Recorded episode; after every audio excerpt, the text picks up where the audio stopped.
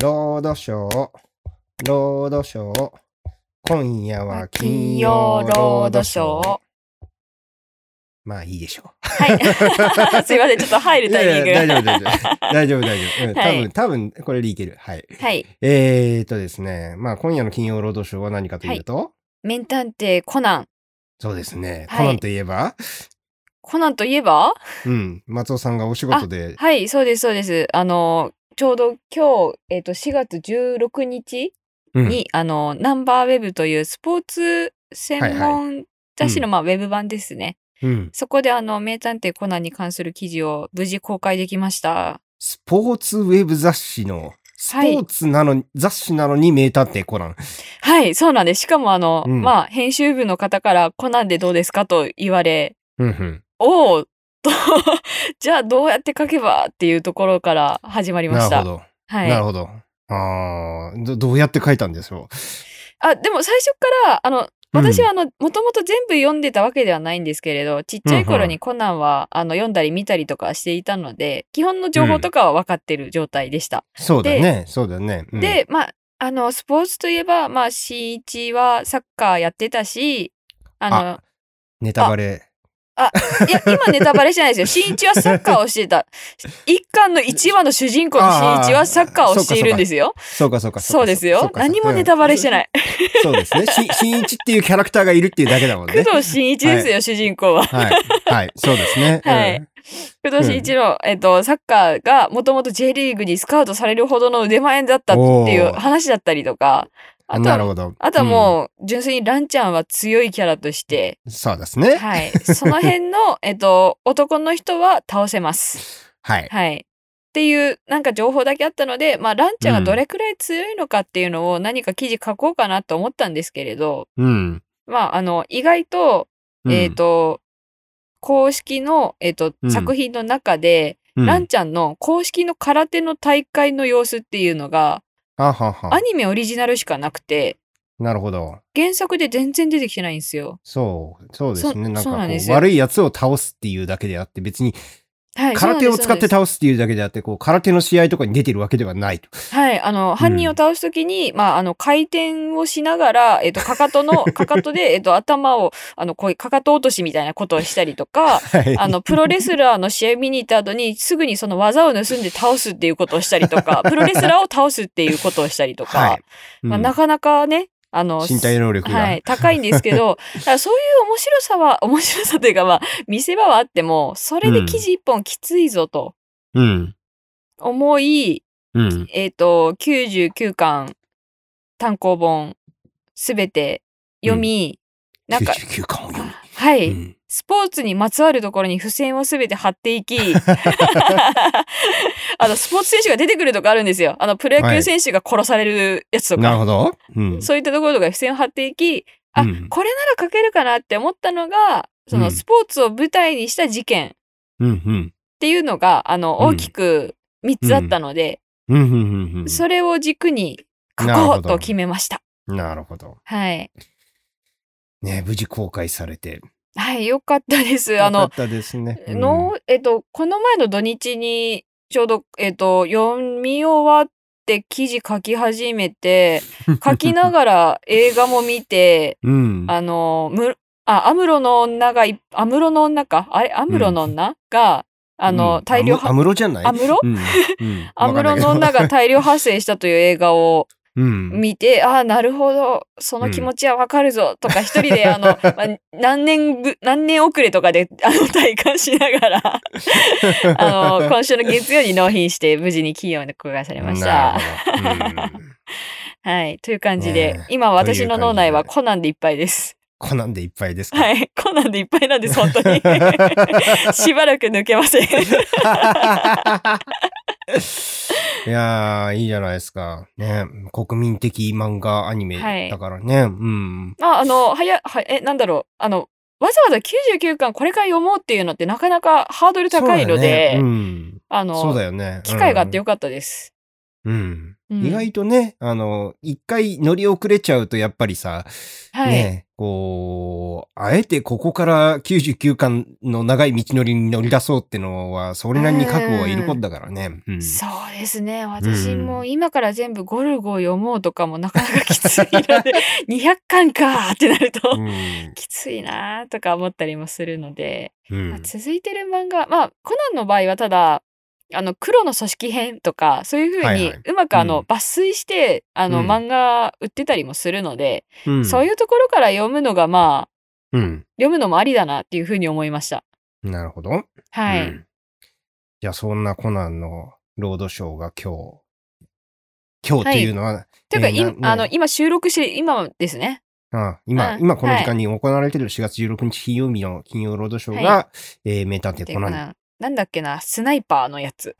スナイパーのやつ、はいなんとかの弾丸とあか、そんなやつ。弾丸じゃ、なんとかのスナイパスナイパー。すごいふわふわした会話してる。ー。僕も知らないから。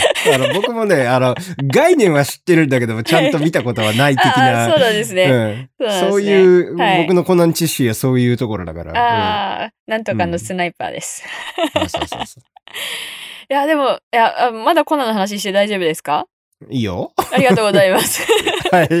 あの、コナンで脳がいっぱいなんで、すいません。うんあの、コナンを読んで、その後に、うんコナンの中に、あの、今回記事にも書いたんですけど、あの、コナン基本的にサッカーの手、サッカーがよく出てくるんですけど、サッカー。うんはい、サッカーチームで、まあ、工藤新一もあのサッカー得意っていうところもあって、J リーグの架空のチームがよく出てくるんですけど、うんあの、43巻で、えっと、うん野球界が出てくるんですよ。ほう。えっと、甲子園に、えっと、みんなで見に行くっていうはいはい。話があって、そこで、あのー事件が起こる？まあ事件が、はい、起こるっていう野球界があるんですけれど、うん。その回めっちゃいいんですよ。へえ。で松田さん野球好きだからね。ああ、そうです、そうです。うん野球好きはやっぱ野球界好きなんで。で、まあ、あの、多分作者の青山先生は、うんあの、調べてみたら、まあ、巨人ファンっていう風に書かれてたりして、まあ、ちっちゃい頃うん野球やってたみたいなことも書かれてたので、基本的に野球が好きらしい。うん。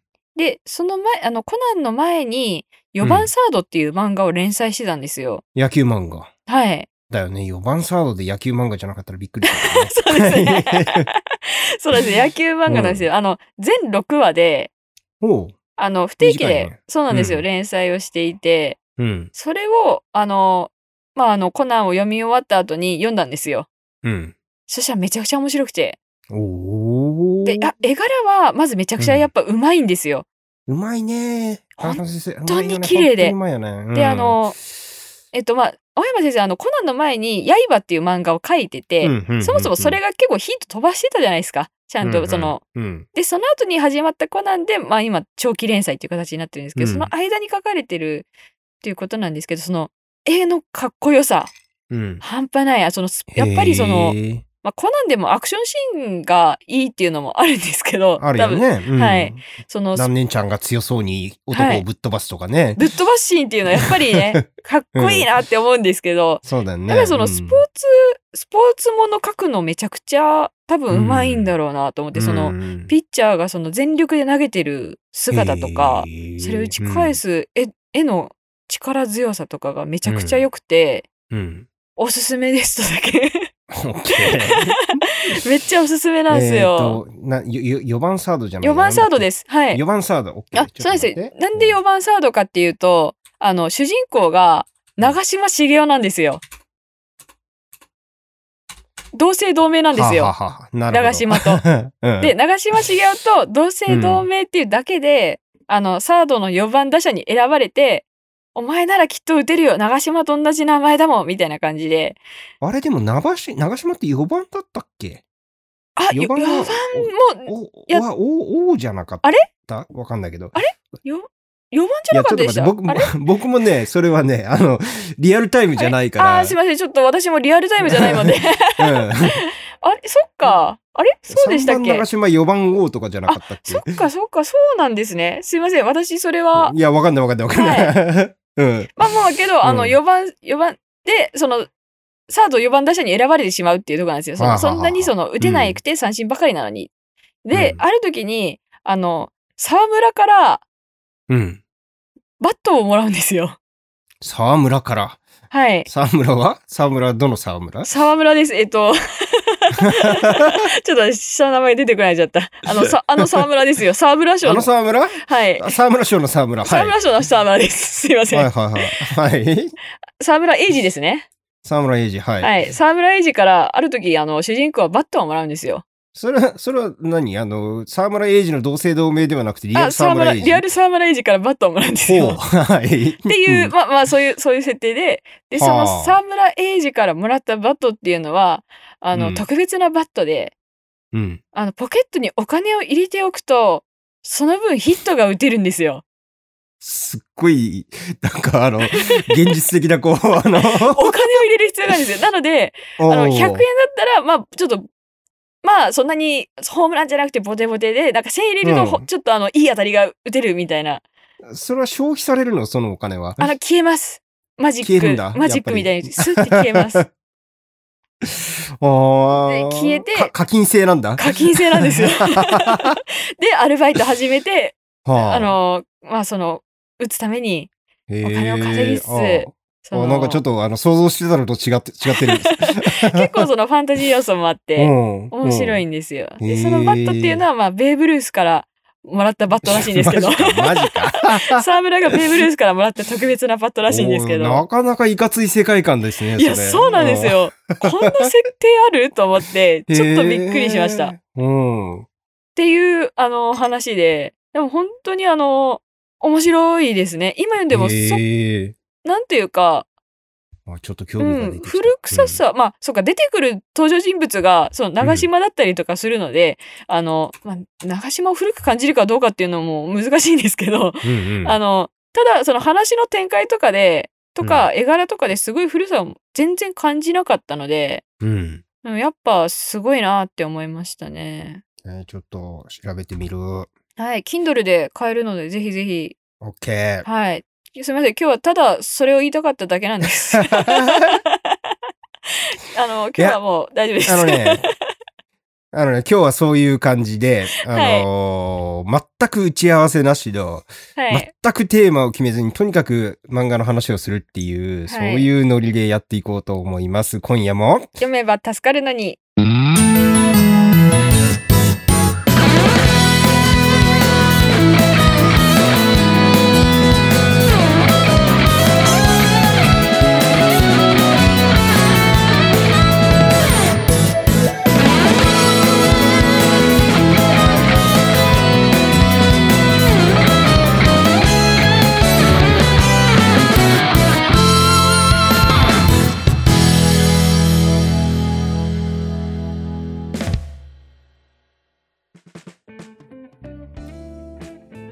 大人になっても漫画の話、夜が更けても漫画の話、漫画は僕らの道しるべ読んだら語ろう、ポッドキャスト、略して読めたす。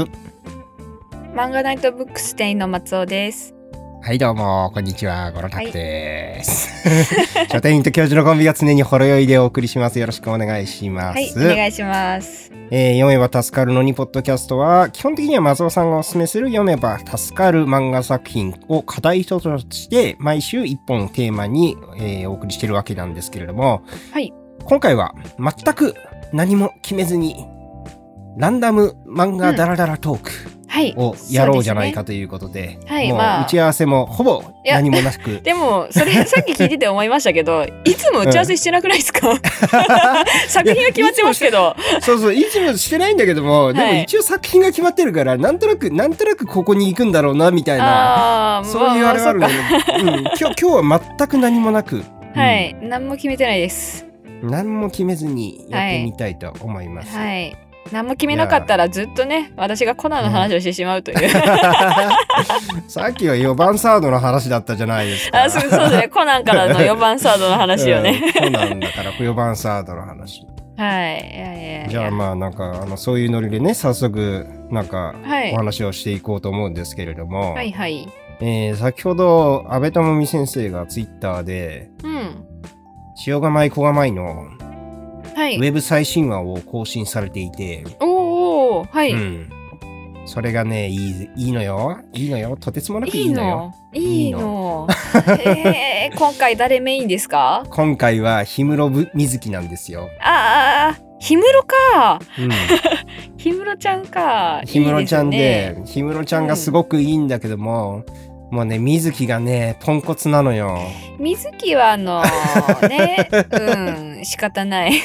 あいつはダメなやつなのよ。水木はそう、そういうとこがまあ、いいとこでもあるのよ。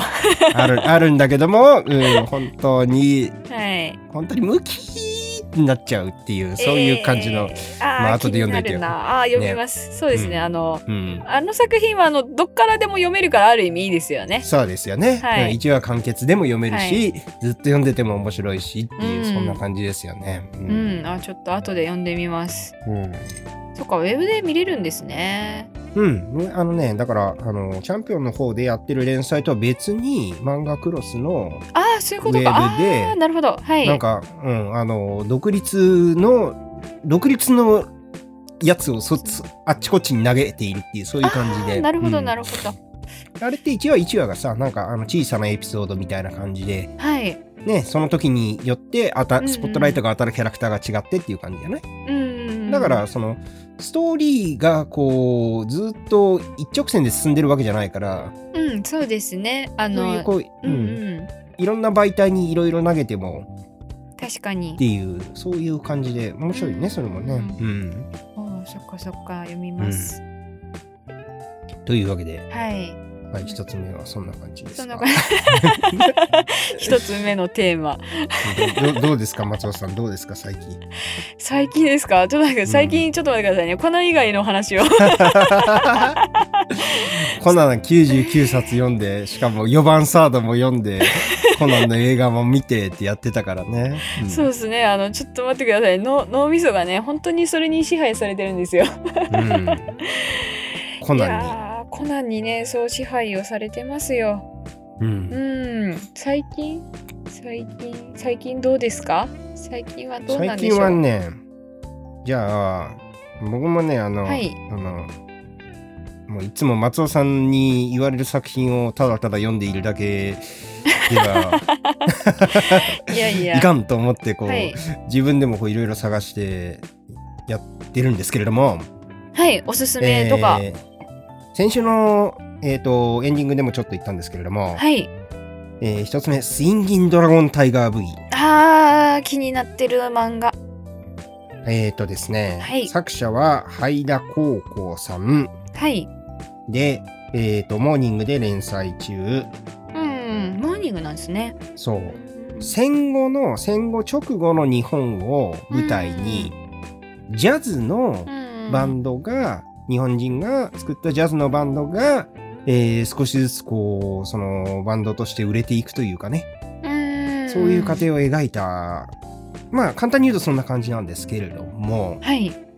まあだからジャズがメインテーマだから音楽漫画の一つなんですよね。うんで音楽漫画ってこうどうやどういう音を鳴らすかっていうのがこうすごく、ああそう大きなですね、ううんん、漫画でどうポイントになるじゃないですか。表現するかとい。うところも、はい、うん。うんでまあいろんなアプローチあるんだけどもこの「スインギンドラゴンタイガーブギ」ってはい。すごくねこうなんていうのかなこうグルービーでうーんはい。でその雑音の中からグルーブが立ち上がってくるみたいな表現がすごく上手で、えー、なんかじゃあそのすごいなじゃあ合わせて弾こうぜって言ってなんかややるわけではなくそうそうそうそうそうそう、うん、ちょっとした環境音とかそういうところからなんか自然となんか発生していくうん。音楽みたいなところなんですかね。あのねなんかごちゃごちゃしてんねすごく。混沌としてるのよ。でそれって、この時代の日本の空気と多分すごく合っていて。うーん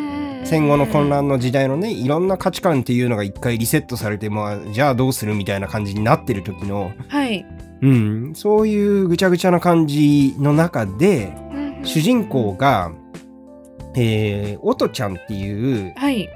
女の子で福井から東京に出てきてで、えージャズの歌を歌う才能があるんだけれどもはい。それ以外はこうすっごいあのなんだろうねこうあちゃらかな感じの子ででそのおとちゃんが、えー姉の記憶を取り戻すことができるかもしれない小田島っていう、えージャズのベース弾きを探して東京に来るんだけれども、みたいなそんな感じのストーリーなんだけれども、えー、あじゃあ人探しをしながら、けっうん。ていう筋がありつつその音楽の話が。そうそうそうそう。で、えー。音ちゃんは本当にこう楽しそうに歌うんだよね。あー結構その力強い感じですか？うーんとどんな感じですねか？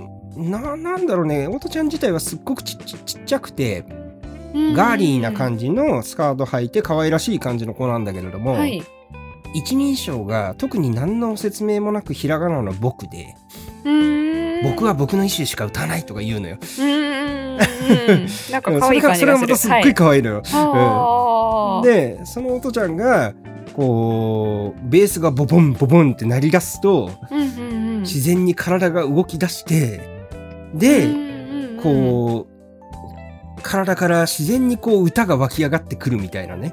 ああいいですね、ああそうなんだ、うん。そのジャズ漫画ってで、うん。そのボーカルって今まであんま書かれてないですよね。うんうん、その楽ね。器がメインだったりとか、ピアノだったりとかサックスだったりとか、うん。そのリズムあ、えっとメインのメロディーのところをえがあの担う主人公がめっちゃ多かったと思うんですけど、うんうん。ボーカル意外と珍しいですよね花形なのに、そういうのがなんか自然と歌っちゃうみたいなところにつながってる気がしますね。うん。うん。なんかそのこう音の鳴らせ表現の仕方がねはい。この昭和のせ終戦直後のはいはい。もう本当に混乱しているけれどもでも多分ちょっとこう希望が新しく生まれた時代だと思うんですよ。うんうん。つまり戦争の時はいつこう召集令状が来るかも分かんないしうんうんあのいつ戦地に連れてかれてね戦死するかも分からなくてこう将来の展望もへったくれもないみたいなさ、うん。うん、そういう時代だったのがじゃあどうやって生きていこうみたいなねこの人生で何をしてやろうみたいなことをいろんな人が考えることができるかもしれないっていう希望をちょっと見つけた多分時代で。でその中でこのジャズのバンドがじゃあこの、えー、と俺たちはこの音楽でうん。これからやっていこうみたいな、ことをうん。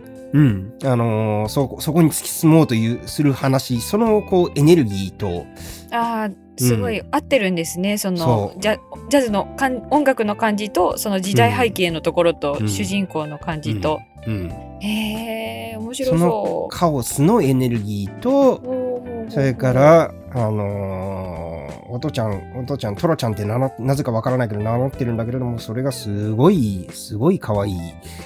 うんうんううん。ん、ハイダ先生、あの女性なんだけど、なんだろうね、この、この、やっぱり表情の描き方がね、めっちゃね、うんうんめっちゃ独特の生き生きとした描き方をするんですよ。へえうん。気になるうん。とても、とても盛り上がりますね。あとね、な巻末の、はい付録の、付録的なね、はいよくあるじゃない、巻末漫画。あそうです単行本書き下ろしではい、うん、あれにこの「シンギン・ドラゴンタイガー・ブギ」が実写のドラマになったっていう妄想。あ珍しい。はい。妄想設定の楽屋はい。の役者さんたちの会話、すごいところ行ってますね。そこまで妄想行く人珍しいですね。だから本編中のキャラクターとは全然違う性格の役者さんたちが演じているみたいな そういう感じの。そういうドラマ化した時に書くやつですよね。そうそうそうそうそう。それをもう書いてしまおうというそれを書いてしまっているっていう。僕ねあのそうあのドラマ化実写版ドラマ化妄想が結構好きだから、はい。うん、漫画にああそうです関してね誰が演じるといいかなとか、はい。うん、うんすごそれがねすごい面白い。へえ今2巻までですか？今3巻。あ3巻まで。出てるんですね、うん。あそれ5月に。紙で欲しいななんかすごい想定良さそうですね、うん。とても面白い。え。わあ読んでみよう。今日はあの今日昨日あのブルータスクで漫画特集の雑誌出たんですよ。漫画特集号、うん。あのなんか著名人が好きな漫画話したりとか、うんうん。あの時代時代とジャンル別にこんな漫画あったよねっていう話をしたりとか。うんの中で、あの漫画ナイトのあの方が、あの、はいはい。音楽漫画の表現っていうテーマで、あの、うん。コラムを出していてうん、多分面白いと思うのでああ見る見る見る。あー、はい。ちょうちょうどよかった。うん、でそこで出ている漫画は、うん、えっと「しおりしおり Experience うん。地味な私と変なおじさん」っていうタイトルの漫画ご存知ですか、いや知らない。あのジミヘンがはい。こあの女子高生かな？あの、うん。女の子にあのなんていうか乗り移るっていう漫画なんですけど あのジミヘンドリックスが？あそうですそうですそうです。へ あのめちゃくちゃ熱いんですよ。え。ちょっと途中までしかちょっと読んでないんであのうんあんまり詳しく語れないんですけど、の,、うん。あの表現とうん。あと「バジーノイズ」っていう漫画うんが割と最近の漫画なんですけどうん。そっちはあのどちらかというと打ち込み系のマン打ち込み音楽うん。をしている子へえ。しているまあこのバンド。新しい。ねで、うん。なんかその時の表現の仕方とかがそのたうん。あのすいません読んだやつをそのまんま言うんですけど、うん。あの例えばその珍しいのがその丸丸？丸？た円。丸。円。はい。をその打ち込んでる時周りになんかこうひ背景のなんていうんですかね記号として書かれてたりとかその音楽を作っている時のなんか記号として書かれてたりとか。ほう。なんかそういうなんですかねちょっと独特なうーん。音楽を作っている時の記号ではない、ないとされてたようなうん。表現で書かれている漫画らしいです。バジーノイズ？バジーノイズ。バジーノイズあとジミヘンのやつはなんだっけ？えっ、と、しおりエクスペリエンスです。あ、しおりエクスペリエンスすいません。主人公全然違うかも。えっ、と、しおり、しおりエクスペリエンス先生だったかなあれ？あれ？なんだっけな？すいませんね。あ、ごめんなさい。あの、ごめんなさい。しおりエクスペリエンスは、さっき高校生とか適当なこと言ったんですけど、うんあの、先生です。主人公先生です。ごめんなさい。はははアラサーの女教師です。はい。おおアラサーの女教師にジミヘンが乗り移る取り付いたっていう話でした。ごめんなさい。間違えましたあーあーでもでもでもそれはそれでまた面白いはい。感じへえおお音楽漫画いいですねとかとか、まあうん。最近そうですねそのブルータスもあありましたし、うん。昨日はあれですね『アメトーーク』で漫画大好き芸人がやってましたね。うん、ちょうど見ましたよそれ。あ、いやうん。見ました、なんかもう安定の人たちが出てましたね。そうでしたね。うん、なんか若手出してやれやって思いましたけど 見ててケンコバが相変わらず朝日奈具を押してい あの人ずっとしてるんですよね。て。ずっと押してるね朝日奈具で割と連載始めの頃の方から 朝日奈くずっとしてるんですよ。あ好きなんだな。ずっと好きなんだなって感じだよね。そうですね。わかりやすくもう。んいや気持ちわかるぞって思った。うんなんかああれも面白い面白かったですよ面ね。白かったですね。うんあのーあれですよね。で、読めたすで取り上げた作品に言うと、あのーキリン川島が北北西に雲と池うん、おすすめしてましたね。をしていて、あのうん。ー、だんあのメンバーえっとバカリズム、うん。かまいたちの両方を、のそうですね。両方をケンコキリンバ川島キリン、川島ケンコバ、はえージャンポケ太田、あそうジャンポキオタはい。あと広瀬アリス。うんそうですね、うん広瀬アリスが、ま、なかなか尖ってる感じで面白かったですけど でもそあの中で 結構その男子、男性の芸人さんがメインだったので、うん。そのあたりの方やっぱりバトル漫画とか、そうだね。あのまあ、うん。男性誌のちょっと、まあ、グなんアウトローな漫画だったりとか、うんうんうん。まあそれかね。はい。うん。それか少年漫画系だったりとか、そういうのが多い中でうん。キリン川島さんは割と女性作家の漫画もうん。ちょこちょこなんていうかい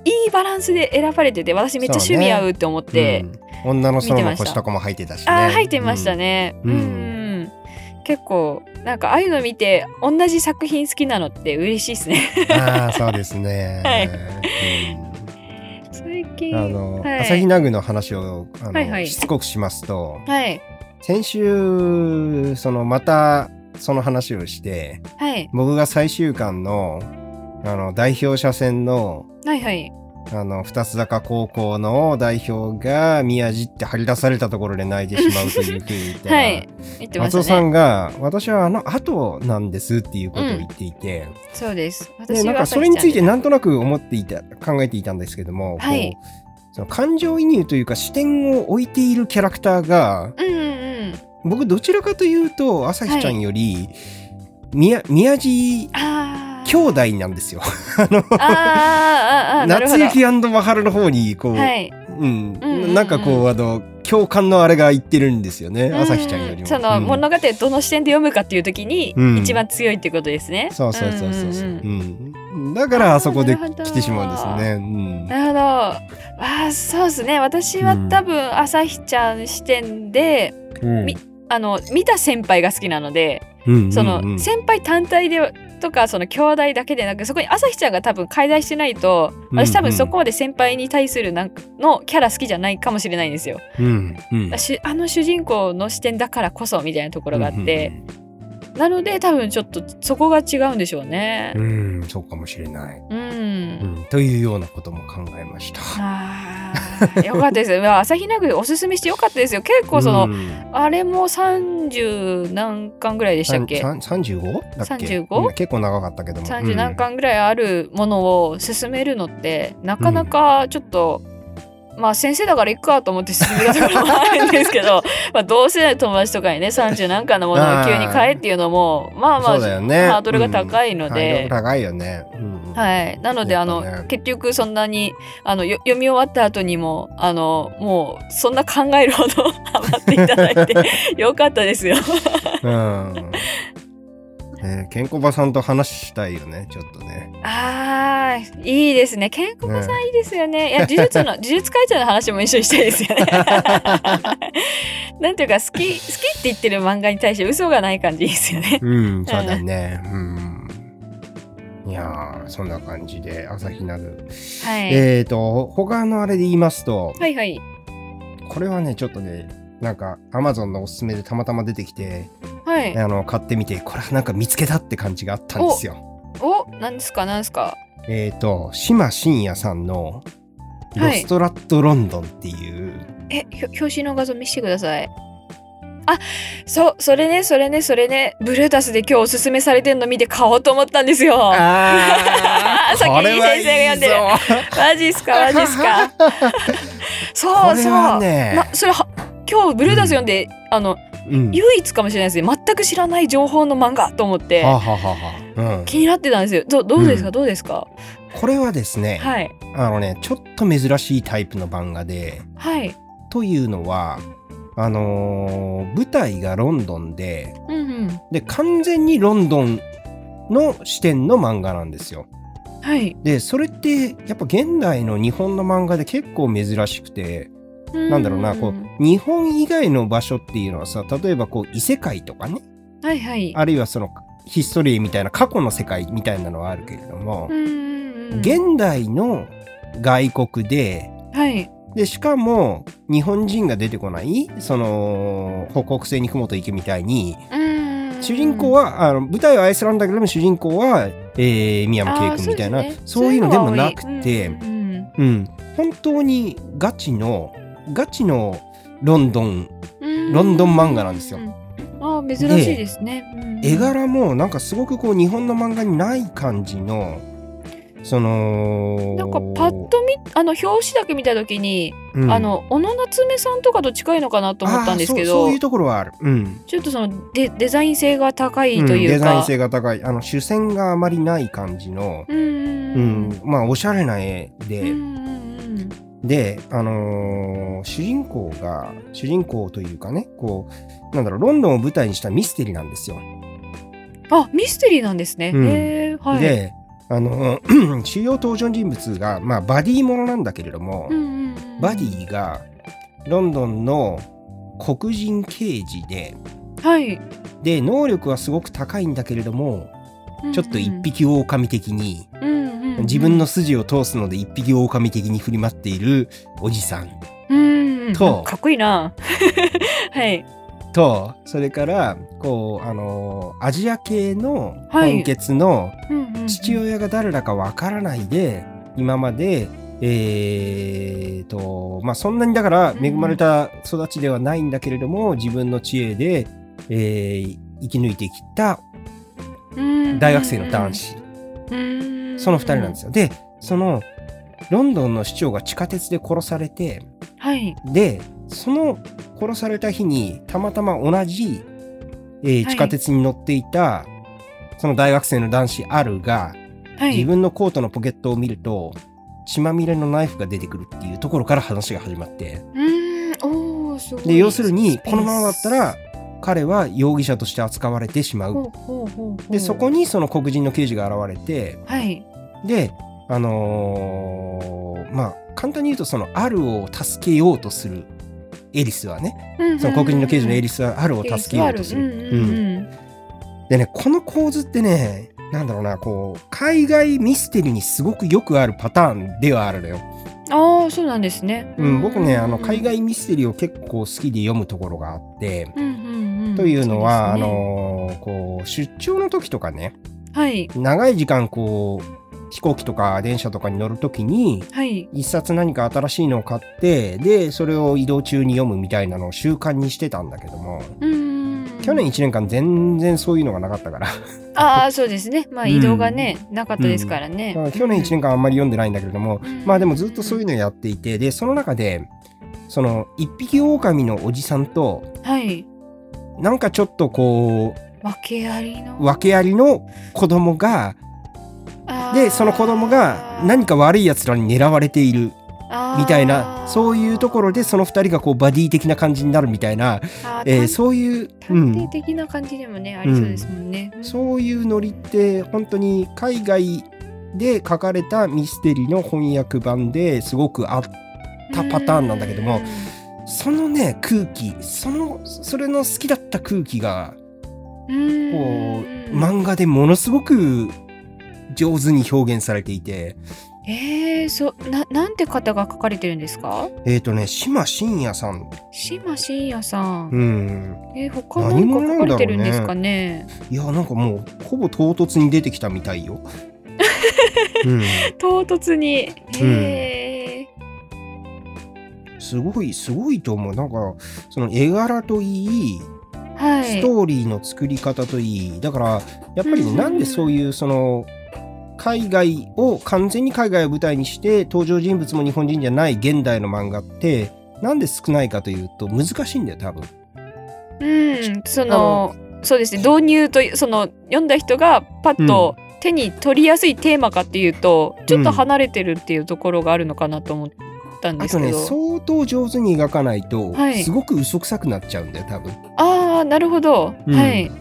だからファンタジーの世界だったらもう嘘もへったくれもないからうん。うんうんいろいろ好きなようにできるんだけれどもやっぱりなんとなく我々はロンドンというものに対する知識はリアルなね、ね、ロンドンという世界に対する知識は我々はなんとなくあるわけだから、うんうんうん。ロンドンに住んでなくても。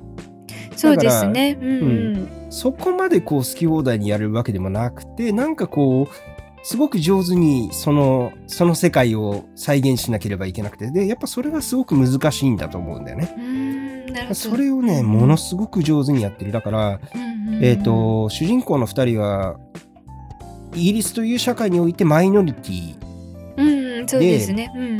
ん、で偏見にさらされるという立場であるという点ではい。ちょっと共感し合うところがあって、その辺のテーマの置き方とかもすごくだからそのあるはおそらくは南アジア系だから容疑者、はいひとひとたび容疑者として見なされるとすごく不利になると。うんうんうん。うん、普通の警察はそんな君の話なんて聞いてくれないっていう風に言ってはい。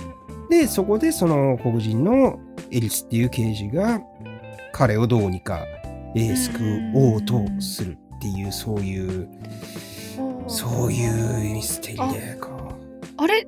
これはじゃあ続いてるんですね？続いてる続いてる。まだうん。まだ2巻しか出てなくてまだまだまだまだですよ。二巻しか出てない。へえコミックビームなんですね。うん。コミックビームすごいな。これはねまあ本当に絵を見てるだけでもすごい幸せになるというか。カラーがまた素敵ですうね。うん。ん。うん。なんかうまいな。本当うまいなっていう。うん。確かにあの日本のいわゆる漫画の絵とはまたちょっと違った文脈のうん綺麗な絵ですよね。そうなのよ。でも、でも、セリフとかが日本語であっても別に違和感はないみたいな。ううん。ん綺麗な。うんえー気になるなすごい、すごいなぁと思った。ロストラットロンドン。ロストラットロンドン。うん。これは、これからの展開もとても楽しみではい。すね。うん。そうなんですね。ちょっと買って読んでみます。表紙がおしゃれですね、これ。こんな絵描きたいなって思うよね。いやー、いいですね。ううん、ちょっと振り切ってますね。このデザインのかっこよさは。うん。うん。漫画と見えないっていう、いい意味で 漫画に見えない表紙ですよね。はいえー買ってみよう。おありがとうございます。いいこと知れた。ねうえ。ん。最近、じゃあ私が読んでいるうん。最近読んで面白かっ面白いなって思った漫画うん。を改めて考えてたんですけどうん。先生あの東京タラレバ娘ってあご存知ですか？知ってるうん。知ってる知ってる。はいあの東村明子さんのうん。漫画で、うんで、あれは、えっとちょっと前なんですよね2014年か2017年に連載していたんですけどうん。今シーズン2が連載されてるんですよあ、そうなんだ。はい、うん多分多くの人がうん。あのシシーズン1ほどご存知じゃないと思うんですけど、うん。えっと、にいつからだっけな？あの2020年ぐらいからあのシーズン2をやっていあ2019年からですね、シうん。シーズン2始まって今4巻まで出てるんですけどうん。それがめっちゃおもろいんですよ。は正直私東京タラバタラレバ娘よりあのいいなと思うんですよね。あ。へえ、シーズン2は何が変わったの？主人公主人公変わりまます。主人公が変わって、うんで、えっと、シーズン1の方はす。うん。えっと、1980年生まれのアラサー女子うん。が主人公だったんですよね。うん。でシーズン2はその 10, 10年後ぐらい1989年生まれ。のアラサー女子あはははは。まあまあまあうん。89年ギリギリ昭和生まれのうん。子がその主人公になっていてうん。でまあ同じようにそのなんかたられば言ってたらそのいろいろこんな年になっちゃったっていう風な設定ではあるんですけど、うん。なんかその80年生まれと89年生まれの違いっていうのがめちゃくちゃ面白くてはあ。確かにそこの感覚の違いって結構あるよなって思うんですよ。でどどういうことかというと、うん。あの東京タラレバ娘はその、まあ、メインの女性3人が、うん。まあ、いてその仲良し3人組がいるんですけど、うん。あの人たちって、うん。そのいい女である自分はまあまあイケてる、うん。でそのふえっ、となんて言うんですかねイケてないはずじゃないけれども気づいたらアラサーになっててうん。結婚別にそんなにしたかったわけじゃないけれどアラサーになったらしたしたくなってきた東京オリンピックまでには結婚したいっていう話だったんですよね。うん。うん。でそのいい女だからいい男と結婚したい。っていうまあどちらかというとヒリヒリしててガツガツしてたんですよ。はあはあはあはでセックスザ・シティが大好きなんですよ。あ。うん。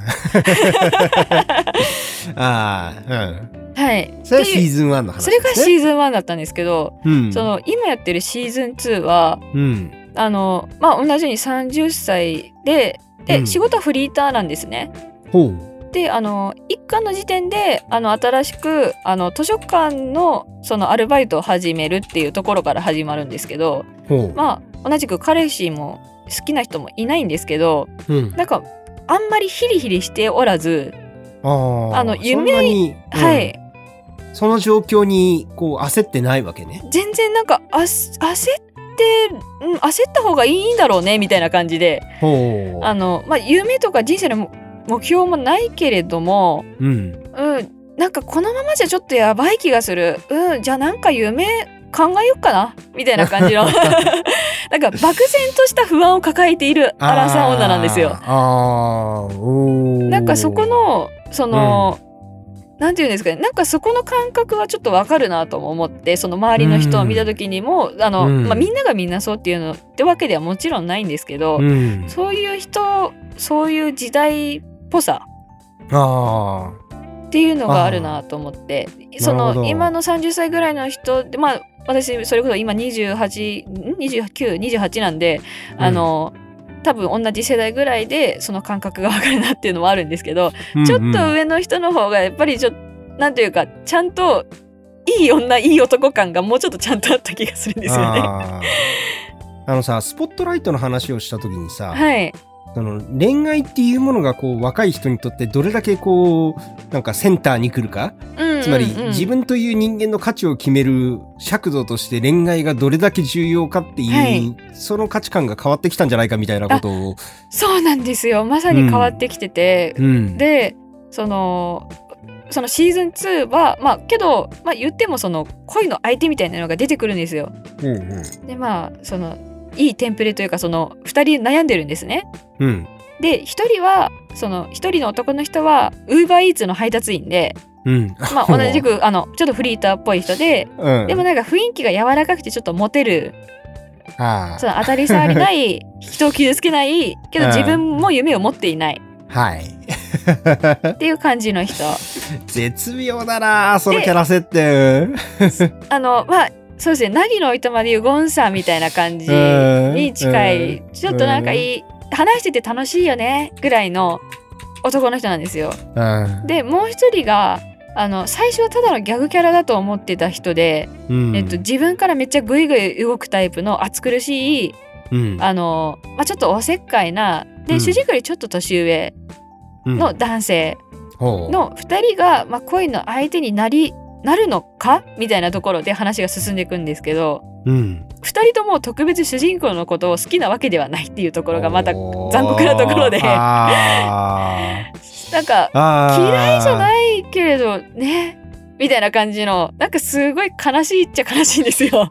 難しいな っていうところでうん。じゃあでただ主人公もそこに対してめっちゃくよくよするわけではなくあ、うん。まあまあそうですよね。フリーターですしねみたいな感じの。まあ私そういうタイプなんでみたいな感じの。結構もううん。なんていうかれ冷静というかそこでくよくよしないタイプで、うん。であのじゃあ結局どうするんだって言った時にうん。まああのどういうふうに男の人を選ぶのかみたいな話になるんですけどほあの4巻がめちゃくちゃ面白いんですよ。うへえ4巻でじゃあどうするのって話になった時に、うん。あのその彼女を彼女にまあなんて言うんですかね彼女を応援するというかちゃちゃを入れるというかそういうアラフォーの女性森田という女がいるんですけどうん。その人があのまあ図書館のアルバイトを始めた時にいた職場の先輩なんですけどうん。その人に「お前はじゃあどうやどっちにするんだ？どうやって選ぶんだ」ってその話になった時にうん。なんかお前はそのそもそも自分の夢に合わせて男を選んだ方がいいっていう話になるんですよね。はどうしたいんだと。どういう生活を送りたいんだってなった時に、あのじゃあ例えばキャンプをやった時に自分から言わないと動かないタイプ、けれどかっこよくて好きなタイプなのか、うん暑苦しくて自分からなんかもうどんどんよし火あなんか材料これやるぜとかなんかそう自分からもうわーって盛り上がって勝手に盛り上がるタイプのやつがいいのか、そこを想像してみろみたいな話をして、あれ？じゃあかっこいいと思ってなかったあっちの方が私の夢に合ってるんじゃないかみたいな話が出てくるんですよ。ほう。っていうっていうすいませんちょっとまとまってないんですけど、えー。っていう話のところとか、うん。あとはその今言った、えー、と主人公にいろいろ助言をする森田という女性うん。がもともと東村さんの漫画って主役以外のなんか周りの、なんて言うんですかねあのギャグキャラというか、うんうん。ちょっとお今猫ちゃんとあ目が合った。えっとすいません。えっとギャグキャラというか周りのなんか、そこら辺の飲み屋にいるおっちゃんみたいなキャラとかがよく出てくるじゃないですか。はいはいうん。なんかそんな感じの、なんかもう冷やかし良いみたいな感じでうん。いる女性かなと思ったら、その森田さんっていう女性がまたね素敵なんですよ。うんアラフォー女子アラフォー女子アラフォー女性で、あの実家に住んでいてうんあの家に家賃も入れてないみたいな感じで書かれるんですけど 最初は。うんうんでもそれ本当は自分の夢を叶えたいからお金を貯金してるっていう話が出てきてもうそこの見栄は捨てたからうん。そのお金を貯めてるんだよみたいな話をしてるのとか、うん。あその辺のねそうですねその脇役の話まで今めちゃくちゃ広がっていてうん。楽しみ 漫画です。面白そうになってきた。面白い 面白いんですよ。あの。でやっぱり東村先生は、うん。その時代のなんか切り取るのめちゃくちゃうまいんだなって思ったんですよね。すごいね。でもそのアップデートの仕方っていうか、はい。シーズン2に行ってそういう風に変わるんだっていうの、今話聞いただけでもすごいなと思った。そうなんですよ。あの、うん。タラレバ娘がドラマ化した時ってそんなに好意的に受け止められなくて、っていうのも、あの逃げ恥がドラマ化した後だったんですよね。はあ、で逃げ恥ってある意味ちょっと理想が書かれてるじゃないですか。そうだね。う。うんん、なんていうかあのこうなるのが理想だよねっていうのをズバッて言ってくれる主人公がいて、でそれに周りもそのなんていうか共感してくれる人もいればみたいな感じでちょっとしたその、ある意味いいいいなんていうんですかねいいことを言ってくれるし、うん、あの理想が書かれ書かれてると思うんですけど東京タラレバ娘の方は割と周りの人の様子を漫画化しちゃえみたいな感じでしてるやつなんで、理想うんとかが全然ないし、はい。あの割とあ、まあ、理想はあるんですけどその、うん。かっこいい男の子が出てくるとかはねあるんでどっすけど。ちかっていうとちょっと痛いからね、あれはね。そうですね。なんかあの、うんちょっとうってなる感じの。うっとなるよね。なんか、あの、見、見たくないものを見せられちゃったみたいなところがちょっとあるんだよね。うん。まあ言うてもけどそうそうそうわかるよ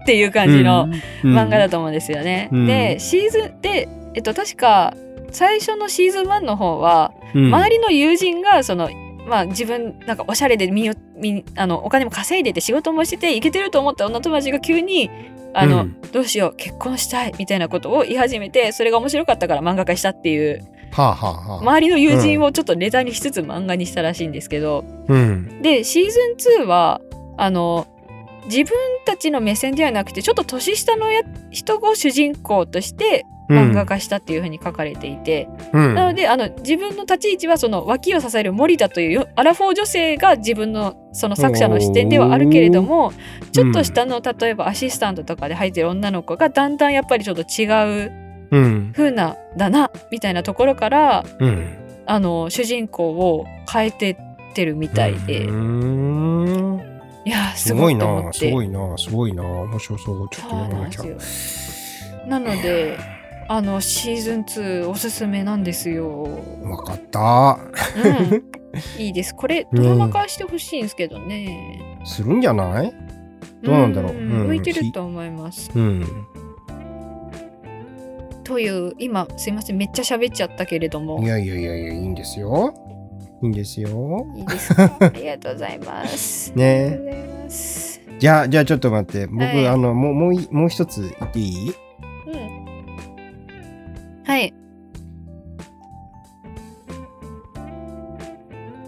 えー、池部葵さんの、はい。私にできるすべてのことっていう、さ最近ですか？それ。これ最近。ああ買ってないまだ。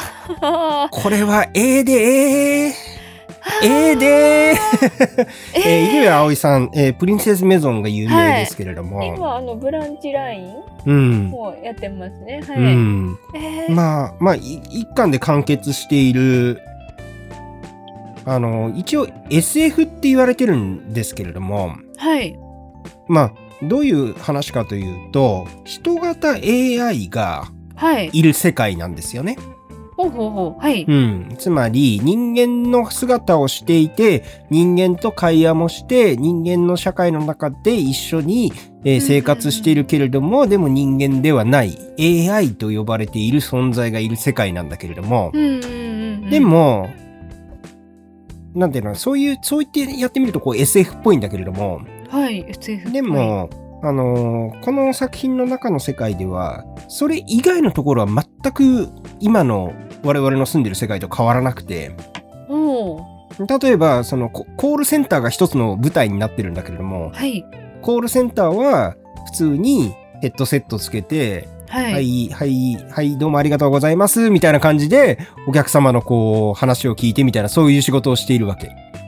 うんうんうん。うん、だから、そんなこう、人型の、ね、えー人間と同じせ環境で生活しながらいろんな仕事ができるような AI を作れるんだけれども他のところは全く今の我々が住んでいる世界と変わってないみたいなねうーんそういうだからんなんていうのかなこう SF っていうとこう未来のそういう技術がねね。はい。あの発展した世界を描くことが多いけどどっちかっていうとこうなんかちょっと違う世界線みたいな。へえあそれはちょっと面白いですね。うん。だから今の現代のこの社会の中に人間の姿をして人間と会話もできて人間の言葉を使って、えー生活できるんだけれどもでもちょっと根本的なところが人間と違っている存在が入ってきた時に、うんそのその目線で人間というものを見た時に何が見えるのかっていうようなことを描いているんですね。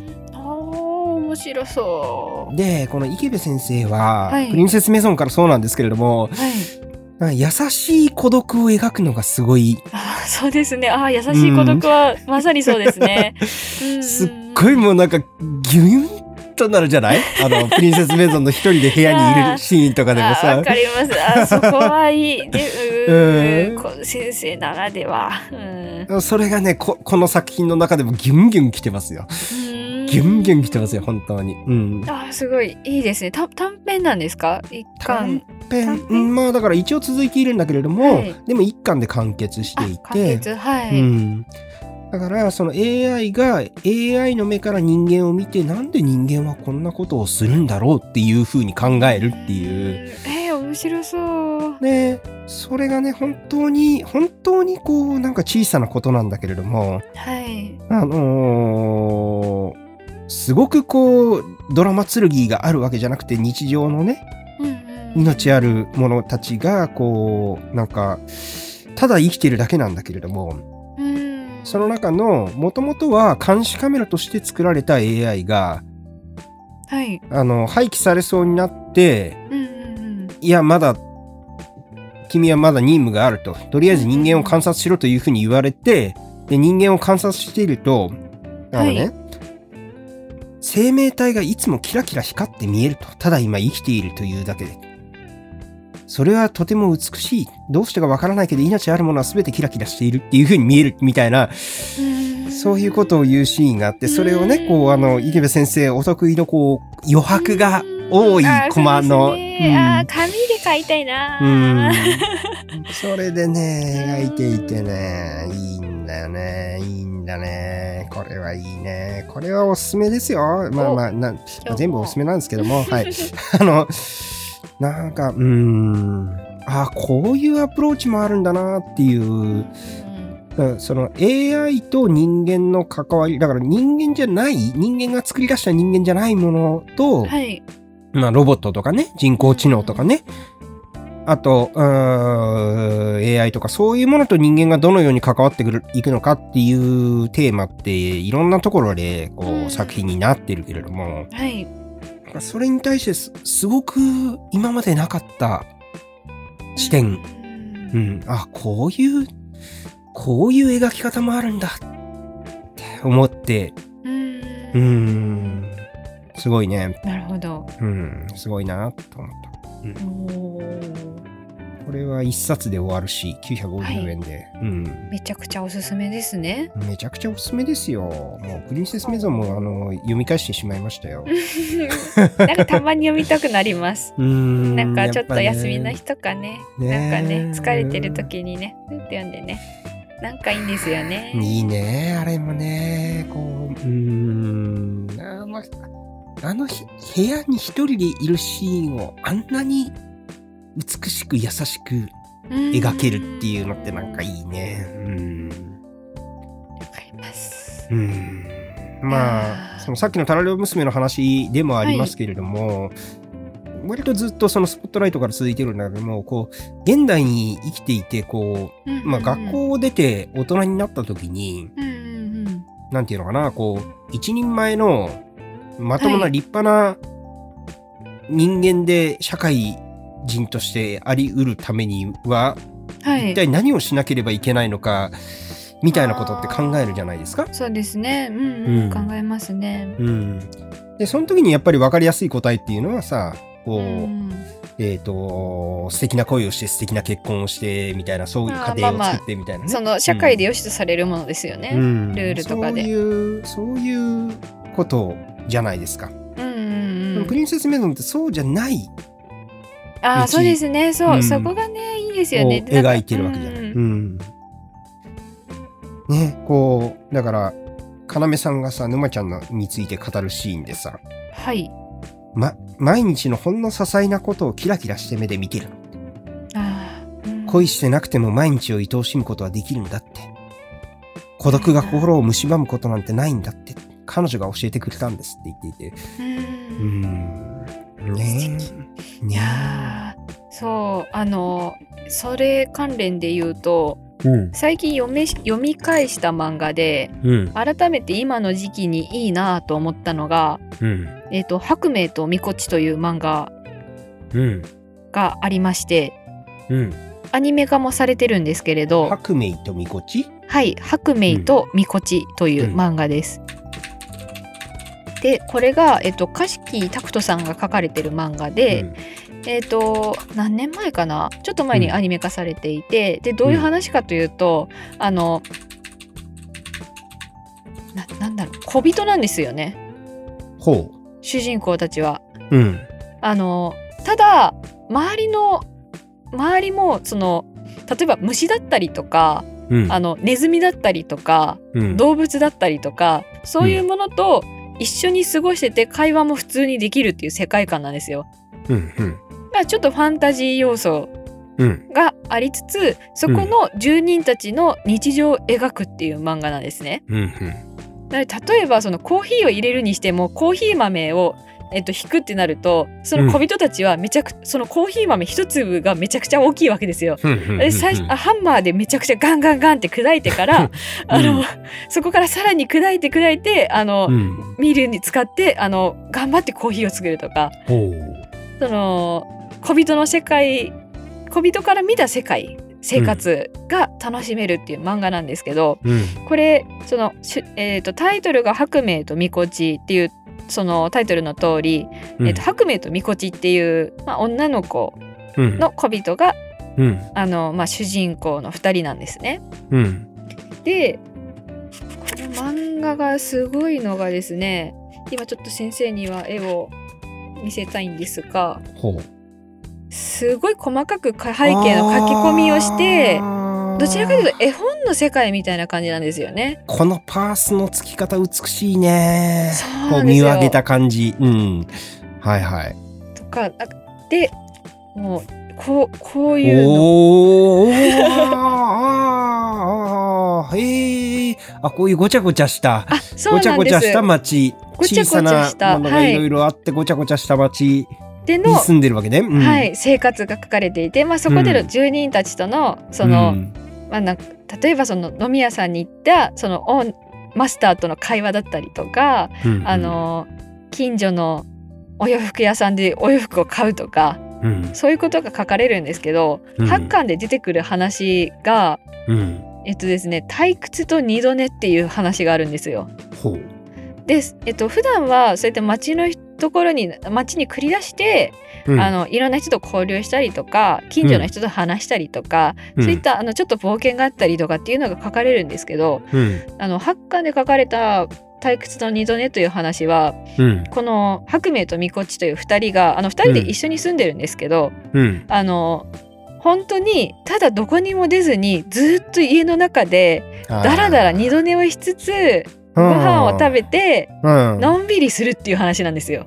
ええなあ。いいんですよ。でうん。2人ともあのうん。片方はあのどちらかというと,、えー、と常に動いていたい。うん。運動好きで、うん。あの仕事も大工をやっているような女の子で、片方は、あののんびりとうん。ゆっくりと、あの過ごせるタイプの子でその2人が、なんかたまに一緒に一緒のことをしながらうん別々のことを楽しむっていうのがすごい淡々と描かれていてうん。二度寝しちゃって「あ夜になって起きちゃったね」って言って「あじゃあなんかコーヒー入れコーヒーでも入れちゃう?」みたいな感じでコーヒーを入れたりとかなんかそういうその何もない日常はあはあはあ。めちゃくちゃ、そのなんかなんていうんですかね描いていてうん。その日常感の描き方がすごいうんいい漫画だなっていうのを改めて最近読んで思いました。でうんお互いがその得意なことをうん。それぞれ担ううん例。えばそのさっきのそのコーヒーを入れるのが得意な子がコーヒーを入れてうん。なんか料理得意料理作るのが好きな子が料理を作ったりとかうん。なんかけどもそれをその強要しないしうん。お互いに、あのおしゃれだから飲むみたいな感じで、うん、あのお互い気遣い合いながら一緒に生活をするっていうのを書いてるのがめちゃくちゃ素敵だなと思ってで小人の世界だからちょっと自然の中なんですよね。ちょっと自然あふれるところでね、あの生活をしててうん。ちょっと読んでて素敵だなというふうに思いました。いや、いいですなはい、いいんです うん。よ。もう、これで1時間5分経ってしまいました。あの好きな漫画喋ってるとすぐですね。すぐですな。本当にすぐですな。はい、ちょっと本当にすぐですよ。本当にすごいですな。あっという間に、あっという間に経ちました。多分ずっとできます。ね ずっとできますけれども、とりあえずここで一回、一回区切りをつけておきましょうか。はいはい。えーそれではどうもありがとうござはい、ありいました。がとうございました。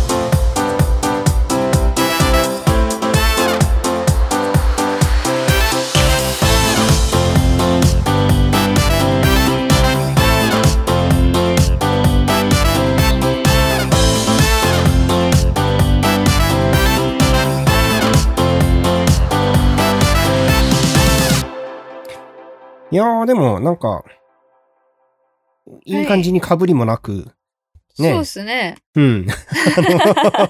ただ喋りたいこと喋ったっていう。そうそうそうそうそうそう。うん。もうよかったんじゃないですか、よ、良いんでしょうか？うんそろそろあの、ちゃんと喋れるようになろうとも思うんですけどね。なかなかできないもんですよ。いやー、難しいよ、やっぱり、それは。うんそうです。ね。まあ、うん話す。今、白明とみこちの話することなんて全然考えてなかったですからね。あ、そうなんだ。ああ全然それは用意しなかったんだ。はいうん、手元にあったから。あーなんとなく思い出したのね。あ、そうです。あの、うん話の流れで思い出して。うんうんはい。うん。うんいやー、話すのは楽しいですよかったんじゃないですか？よ。。う。うんん。えーと、なんか話に上がった漫画をちょっとはい復習しますと、えーまず名探偵コナン、はい。4番サード、はい。スインギンドラゴンタイガーブギ、はい。しおりエクスペリエンス、はい。バジーノイズ、はい。ロストラッドロンドン、東京タラレバ娘、ナリのおいとま、はい。私にできるすべてのこと、はい。プリンセスメゾン、はい。ハクメイとミコチ。はい。めっちゃ喋りましたね。ねえ。な なかなかの、なかなかの面白いラインナップになったのではないかと思いますね。そううですん。よかったと思いますよ。よかったと思いますよ。えー次回次回、ナウシカ。直しかやりましょうか？ナウシカやりましょうよ。うん。ナウシカ、まだ読んでないです。まだ読んでないですか？はい。あの、この休みにうん。読むのか？うん。あまあ、あの、来週の、来週ちょこちょこ読んだりして、あの、うん新鮮に驚いたりすると思います。うん新鮮に感動します。ナウシカに多分。うん。新鮮に感動してください。あの、はい来週のオープニングトークでは、はい。松尾さんなんか自慢できることってありますか？って聞くので、んはい。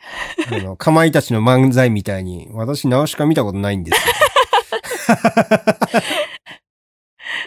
はい。あやってくの、ださい。そうですね。トトロのようにね。そうそうそうそうそう。そうですね。ちょっと。あんだけ金曜ロードショーでやってききてるのに、私一回も見たことなないですすよ。。よ見たこといます？いやーあれちょっとあの、共感しますもんね。うん。という感じではい。やっていきましょうかね。うん。はい。まあ、ナウシカはね、あのね、まあいいや、来来週話をしましょうか。ね。あ、ちょっと待って。じゃあね、なんかもう最後に、あの、最後にどうしても一言。あ一言？はい。落ちた。あの、えっ、と、ついにこのサハリン島っていうおー、分厚い本。分厚い本、エドワルド・バルキンの、これ漫画ではないんですけれども、はいはいはいあの SF 小説なんですけど、これを読み終えまして3ヶ月かかりましたよ、3うヶ月。わ、いや、3ヶ月。いやいやいや。素晴らしいですね。読み終わるもんなんですね。うん、読み終わるもんなんですよ。で、すげえ面白かったんですけれども、はいこうナウシカとちょっとこう似てるところがあって、何かというと、うんはい。うんと、希望がない世界なんですよね、本当うに。ーんうん。だから、こうディストピアものの中でも、はい例えば、この政権を倒せばもっとこの世の中は良くやなるんじゃないか、みたいなね。はい。そういう類の希望すらなくて、もうこの世界はもう人間向きじゃないものになってしまっていて。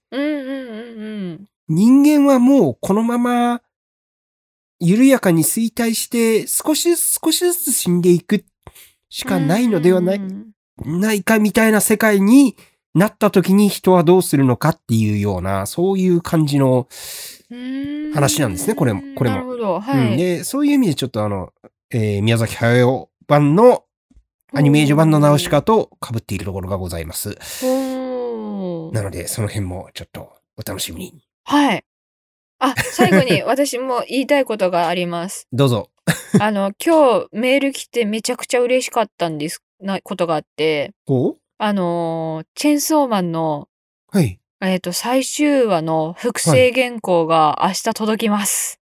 なぜ？あの、本誌の応募者全員サービスみたいな感じで、お？あの、3000円ぐらいで、そういうものがあったんですよ。え？最終話。の複製原稿はが、えっと、まあ、ジャンプの大きさですね。あの、それが、えっと、着払い3000円ぐらいかな？あ。で、えー。あ、のー届くんですよ、明日。ふー、やったー、イエーイと思って。最終話っていうことは、あの、あカラーもついてるんですよ。で、カラーは、あの、肉です。肉、そしてナユタ、はい。ナユタの V サイン。はい。あの辺の原稿が明日の。明日届きます。やったー。ああ、いいなーいいなー飾ろう。肉飾ろう、肉。肉飾る。はい。肉飾りますよ。なんかやばいジュースとか書いてあったやつ。ああ、いいなあそういうのが今あるんだ。はい。あの、結構他の、じゃ、うんえっ、と、ジャンプ作品でも、うん最終回でそれやるの増えてますね。配給も確かやってましたし、あの、、で、えっと、なんか2週間ぐらいで応募締め切りにして、そこから、うんあの、まあ、コピーというか製品作って、うん着払いにしてるので、おう多分あの、やりやすいんでしょうね。グッズたくさん作ってからなんか販売するとかよりも、儲けがいいんじゃないですかね。うーん。ああ、それジュースとかでもやったらもうえらいことになりそうだね。ああ、あ、でもが、あれですよ。鬼滅もなんかやってたと思いますよ。最終話のとタイミングで。それこそその、うんや、やばいタイミングで。めちゃくちゃね、あの、サーバー落ちるんじゃないかみたいな。